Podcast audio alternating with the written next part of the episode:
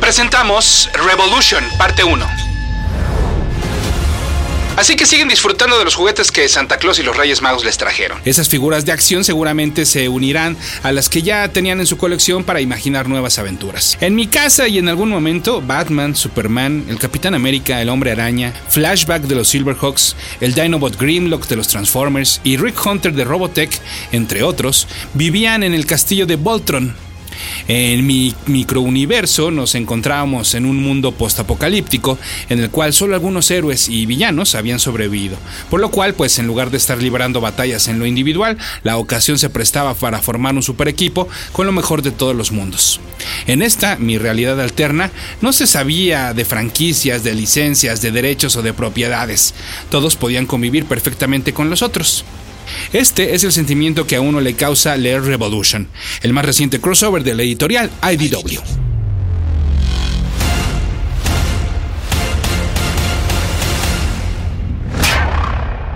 Escuchas. Escuchas un podcast de Dixo. Escuchas a Capitán Pada y sus monitos. Capitán Pada y sus monitos. Cómics y fantasía con Héctor Padilla. Por Dixo. Dixo. La productora de podcast más importante en habla hispana.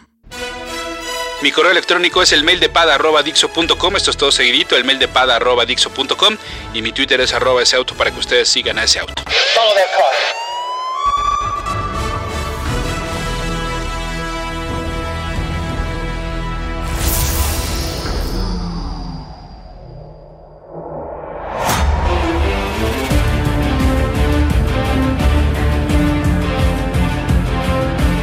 Es la primera vez que la Idea and Design Works, es decir, la editorial IDW, ha realizado eventos en los cuales se unen algunos de sus personajes de franquicias más populares. Ahí tenemos Infestation, la primera y la segunda, en donde vimos a los Transformers, Star Trek, Ghostbusters, G.I. Joe y Tortugas Ninja, o The X-Files Conspiracy con las mencionadas adolescentes mutantes, los cazafantasmas, los Transformers y The Crow. Lo cierto es que algunas de estas historias presentan un truquito, no necesariamente vemos a todos los personajes interactuar unos con otros, sino que hay un conflicto central y este se procurará resolver desde el frente de cada uno de los protagonistas. Para acción más personal tenemos mejor pues las aventuras entre los Ghostbusters y las Ninja Turtles o las incontables veces que se han cruzado los Transformers con G.I. Joe y no solo bajo el sello de IDW. Sin embargo, Revolution prometió todo esto y más, y lo cumplió. Se trató del evento más grande de la compañía del 2016, y es que no solo comprendió el periodo en el cual estuvo saliendo la miniserie principal, sino algunos previos e inclusive algunos escalones que había que ampliar para que todo comenzara a acomodarse en su lugar, inclusive antes del anuncio oficial de Revolution. IDW se ha convertido en la casa de las licencias de los juguetes de Hasbro, sobre todo aquellos que gozaron de una gran popularidad en los 80. Pero más allá de crear un crossover en el cual todos se despiden al final con un apretón de manos y en sus propios universos o series, difícilmente recordarán estas aventuras de no ser por alguna mención o guiño. IDW, en lugar de preguntarse el por qué no se podía, se dijo a sí misma, ¿por qué nadie lo había hecho? O bien, ¿por qué nadie lo había hecho antes? Ambas son válidas, y me refiero a integrar a todos estos personajes en un microuniverso, a que sus historias estén entrelazadas, a que compartan personajes, enemigos y hasta aliados. Y no solo durante Revolution, sino que a partir de este evento, ese sea el nuevo canon de todas estas franquicias en un mundo en el cual ya nos están acostumbrando a unificar universos. Pero como ya les decía, hacían falta algunos personajes por debutar, o mejor dicho, por revivir, y entonces IDW comenzó el camino. The enemy, and the Micronaut Space Warriors, all sold separately. Space Glider, Galactic Warrior, Time Traveler, made to fit the Micronaut vehicles, like the Photon Sled. You can stage make-believe battles against a Croyer. Like all Micronauts, a Croyer has interchangeable parts, so you can create your own toys. Micronauts, made of plastic and die-cast metal, each sold separately by Mika. Los Micronauts son una línea de juguetes que surgieron en la segunda mitad de los 70 en Estados Unidos y que eran derivados de la línea Microman, creada en Japón. Su versión en cómic por parte de Marvel llegó irónicamente un año antes de que los juguetes fueran descontinuados, o sea, vimos el número uno en 1980. Y al contrario de lo que podría creerse, no se trató de un paquete que incluyera caricatura, cómics y juguetes, como ustedes bien saben, pues ocurrió en aquella década con Transformers y G.I. Para mayor referencia pueden escuchar o volver a escuchar los podcasts 58 y 60 para el caso de los robots y 63 y 64 para los soldados.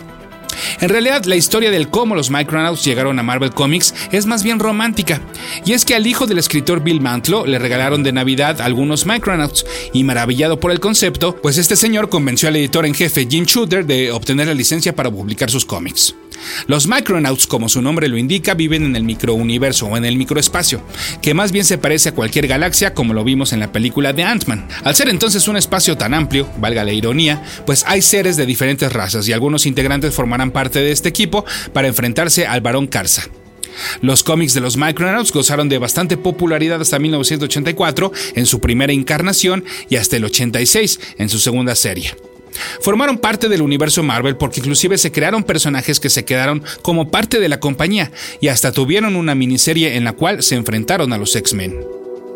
Una vez que dejaron de vivir en los cómics, pues quedaron como un lindo recuerdo para aquellos que siguieron sus aventuras en impreso y crearon las suyas con los juguetes. Tanto Image como Devil's Do Publishing intentaron hacer un reboot de los Micronauts en cómics, pero al parecer el mundo no estaba listo y estas series fueron canceladas antes de tiempo. No es sino hasta el 2016 que IDW lo hace de nuevo y al parecer van por buen camino. Y es que la historia de los Micronauts, así como se las cuento, se parece muchísimo al del otro escalón rumbo a Revolution. Y me refiero a... Far, far away, in another galaxy, the Knights of the Soul Star Order, defenders of justice and truth, have been ambushed by the evil magicians, the Dire. The Soul Star Order has prevailed now seeking out their scattered enemies. One of these knights has followed the trail of the Dire Wraiths all the way to Earth. This one the Dire Wraiths fear more than all others. This one has hounded them and kept them underground for centuries. This one alone could wipe them off the face of creation. He is Rom, Lord of the Soul Star Order. Rom, the Wraith Slayer. Rom, the Space Knight. Even he must be careful. The dire can assume any form they wish. Rum counters this with the energy analyzer. With it, he can see through appearances and determine the true essence of any being. Rum also has a weapon unique to his order, the neutralizer, which can disorganize any molecular structure. He has rocket pods, which can instantly send him soaring. He has a translator through which he can communicate with any intelligent being in the universe, and his respirator allows him to breathe in any atmosphere. Rom, Lord of the Soul Star Order. Rom, the Wraith Slayer. Rom, the Space Knight. The microelectronic creation from Parker Brothers.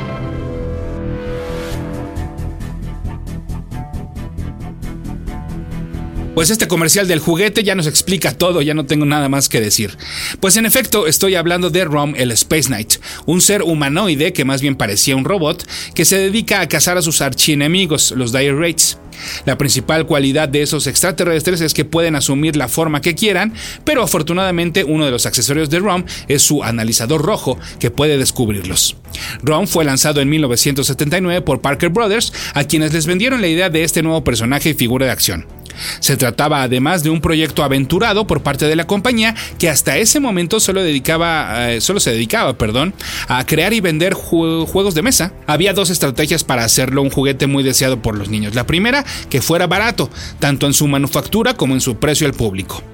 Así entonces, el personaje en cuyo inicio se iba a llamar Kobold, como el, lenguaje perdón, de computadora, pero pues que terminó por, por llamarse ROM, como el término con el cual nos referimos a la Read Only Memory, bueno, pues salió al mercado con un diseño, pues por cierto, bastante terrible. Y la segunda estrategia pues era acompañarlo de un cómic y dentro del cual veríamos pues de hecho un rediseño del juguete que hasta la fecha se le sigue aplaudiendo como uno de los más grandes de aquellos tiempos. Y claro, no podía ser de otra manera cuando se tiene al legendario Sal Buscema haciendo este diseño y los lápices de los primeros números y al mencionado Bill Mantro en los guiones. Y sí, así como con los Micronauts también se crearon nuevos personajes que sobreviven dentro del universo Marvel y vimos a Rom interactuar con Alpha Flight, La Mole, Galactus, Power Man, Iron Fist, los X-Men, los Cuatro Fantásticos, Nova, El Hombre Araña, Hulk, Doctor Strange y muchos de los personajes de la compañía. Bueno, es más, hasta estuvo involucrado con la Secret Wars 2 dentro de su propia serie y apareció en Contest of Champions. Por si fuera poco, no solo contó con el talento de Mantlo y Buscema, sino que también llegó a tener portadas de Bill Sienkiewicz, Mike Seck y John Byrne, y lápices interiores de Steve Ditko en los últimos 15 números de la serie.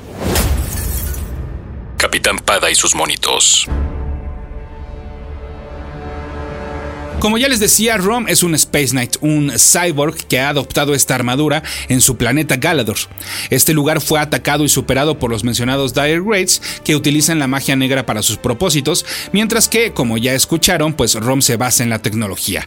Rom no es el único Space Knight, pues al lado de otros voluntarios que se ofrecieron al proceso que los une a sus armaduras, pudieron detener a los Wraiths en Galador. Sin embargo, la maldad de estos se ha extendido a otros lugares de la galaxia, incluyendo la Tierra, por lo que Rom se ha comprometido a cazar a todos y cada uno de ellos. Para ello usará su otra gran arma, el neutralizador, que envía a los Raids al limbo. 200 años pasan y es entonces que Rom llega a nuestro planeta. Sin embargo, su apariencia y el hecho pues de que ante los ojos de los demás seres humanos solo lo ven como un robot blanco que aniquila a otros seres humanos, pues nosotros en realidad no sabemos que son Dire Raids, pues hacen complicada su estancia en nuestro planeta. Y pues que creen que lo logra y entonces regresa a ser normal y se queda en Galador durante muchos años y hasta lo vimos en su forma humana, por llamarlo de alguna manera, en la boda de Rick Jones y de Marlo Chandler. Bueno, y de hecho cabe mencionar que una vez más el cómic duró mucho más que los juguetes de Rom en los estantes y pues no precisamente porque se vendieran muy bien. De hecho, les fue bastante mal y de no ser por sus aventuras en el impreso, posiblemente nadie lo recordaría. Ahora, bajo prácticamente el mismo concepto, es decir, pues este héroe de otro planeta que se ha convertido en un Space Knight y viene a limpiar a la Tierra de los Dire Raids, es que IDW lanzó pues una nueva serie mensual con el personaje con otro diseño ligeramente basado en el original de Marvel Comics y lo hizo en grande porque pues fue el número cero, la historieta que IDW regaló en el Free Comic Book Day del 2016. Action Man and his transport command. Tough, realistic models specially designed for Action Man. They're all action. Just look for the Action Man Transport Command badge. It tells you they're the real thing. Can send off for a free workshop accessories kit by collecting the stars with every pack. Action Man. Transport Command. Only from Palatoy.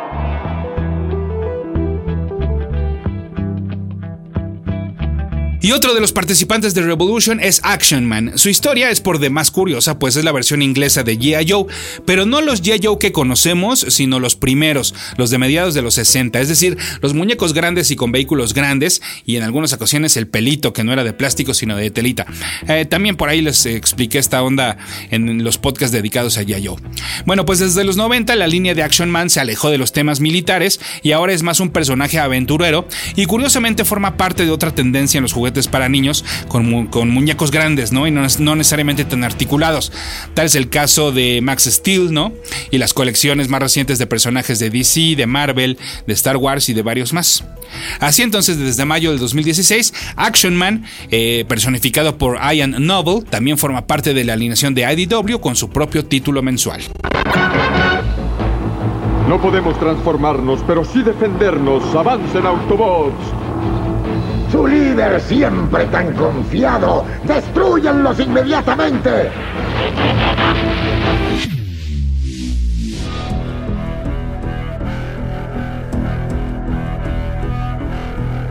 Y con los Transformers no me voy a detener porque bueno, ya les había mencionado que ya le dediqué varios podcasts a esta franquicia, pero lo que sí deben tener fresco es que IDW tiene la licencia para los cómics de estos personajes desde el 2004 y no ha parado en publicar historias, series mensuales, especiales y miniseries basadas pues tanto en los clásicos y expandiendo la franquicia con nuevos personajes.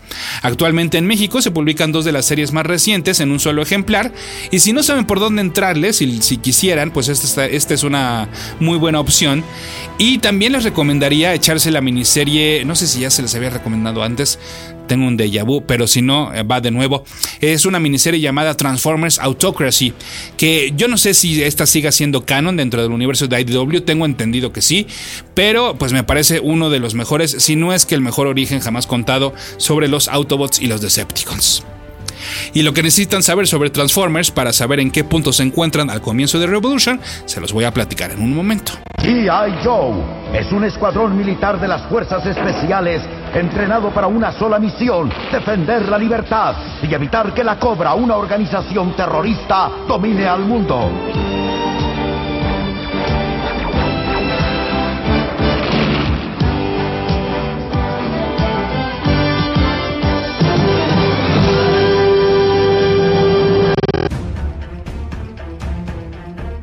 Porque lo mismo ocurre con G.I. Joe, ustedes conocen lo básico sobre este universo y si no, también eh, pues los podcasts que ya les mencionaba, habría que revisarlos. Ellos llegaron a IDW en el 2008 y pues sí, también han tenido diversos tratamientos en esta editorial. Aquí la verdad les fallo con las recomendaciones porque si le he entrado a poco, poco, perdón, a los Transformers de IDW, a lo de G.I. Joe menos ¿eh? pero eh, lo que sí es que Ahora que ha terminado Revolution y debido al status quo en el cual se quede el equipo, que también al rato, eh, ya sea en esta entrega o en la siguiente les platico, pues se, se ha lanzado un nuevo número que les puede servir para entrarle de nuevo si es que están interesados.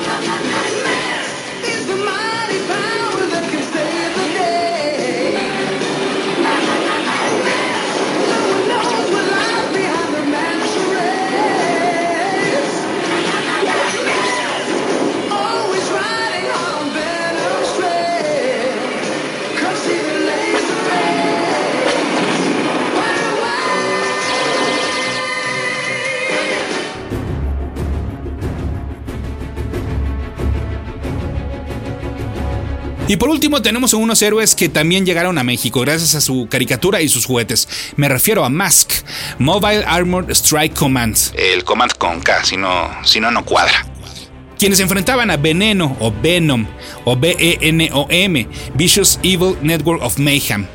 Estos llegaron en 1985 siguiendo la misma fórmula de las otras franquicias exitosas. Esta no lo fue tanto porque solo contó con eh, solo eh, dos temporadas en serie animada y un par de años más con la línea de juguetes. Aunque ya más bien alejados del concepto original. ¿Y cuál era ese? Bueno, pues vehículos que se transformaban o bueno que escondían, para no herir susceptibilidades, armamento u otros vehículos. O sea, que eran más de lo que ves, ¿no? Bueno, no, ya, dejémoslos en paz porque yo la verdad sí llegué a ser fan de los Mask. Además, a diferencia de los juguetes de Transformers, estos eran relativamente más pequeños y no olvidemos el porqué de su nombre porque pues cada uno de los pilotos de los vehículos usaban una máscara o bueno, casco o bueno, a veces casi era un antifaz, que estos les daban pues ciertos poderes. El líder de Mask era el güero Matt Tracker y el de Venom era Miles Mayhem. Los primeros eran un grupo de misiones especiales y los segundos era un grupo terrorista. Ah, mira, como. Oh, bueno, sí, ya. No podemos negar que Mask era una mezcla de Transformers con G.I. Listo, ya, lo dije. Y si juntaba pues entonces lo mejor de dos mundos, ¿por qué fue tan poco eh, el éxito que tuvieron? Quizás a la pirámide de la fórmula caricatura, juguetes, cómics le cojeaba a un lado y era precisamente este tercero. Los primeros cómics de Mask se integraron en los vehículos de la serie 1 para que posteriormente DC se encargara de hacer mini historias que se insertaban en algunos de sus títulos lanzados en 1985. A mediados de ese año lanzaron primero una miniserie de cuatro números y para el 86 una serie mensual que duró solo nueve números, más dos anuales en los siguientes años. Quizás cometieron el error de no irse con Marvel, quien lo estaba haciendo pues muy bien con los mencionados Joes y Transformers, pero también me imagino que a Hasbro no le iba a caer muy bien que la editorial aceptara realizar cómics para su competencia todavía en aquel entonces, Kenner. Y bueno, ya lo digo esto sin conocimiento porque nunca he leído uno de los eh, cómics de Mask, pero mientras que Marvel usaba parte de su talento premium aún para productos de licencia, pues para Mask como que no les dieron la misma importancia. Yo no sé si las historias son buenas o no, pero eligieron a un dibujante que nunca trascendió para la miniserie y a un escritor, tanto para la miniserie como para la serie mensual, eh, llamado Michael Fleischer, que pues sí, es que no era el indicado para un producto de licencia, ya que en otras ocasiones había tenido problemas con la compañía porque sus historias estaban demasiado elevadas y locas. De hecho, tuvo que demandar a una publicación y a un escritor por presentar una entrevista en la cual lo hacían ver como un tipo de mente y él argumentaba que por eso ya no le daban trabajo. Eso sí, para la serie mensual, a quien le encargaron los dibujos fue al legendario Kurt Swan, pero pues ni esto pudo hacer que la publicación tuviera más vida. Y sus monitos. Desde 1998, año en el cual podemos declarar muerta completamente a la franquicia de Mask, hubieron algunos intentos por revivirla. Por ejemplo, en el 2011 se presentó en la Comic Con de Nueva York por parte de IDW una nueva serie de cómics en la cual Mask no se enfrenta a Venom, sino más bien eh, pues arreglaba problemas al ras de la calle. De hecho, Tracker no era un millonario, sino un policía. Sin embargo, pues esta serie nunca vio la luz. En una presentación que Hasbro realizó en junio de 2015, venía listado Mask como parte de una nueva línea, por lo que pues es posible que pronto veamos más sobre estos personajes, pero no sin antes conocerlos nuevamente a través de una revolución. Y ahora, pues que ya les presenté entonces a todos los jugadores que participan en Revolution, eh, pues en la siguiente entrega, ahora sí les voy a platicar de qué va la historia, sus consecuencias y si es posible ver una historia así en el cine. Dixo presentó Capitán Pada y sus monitos.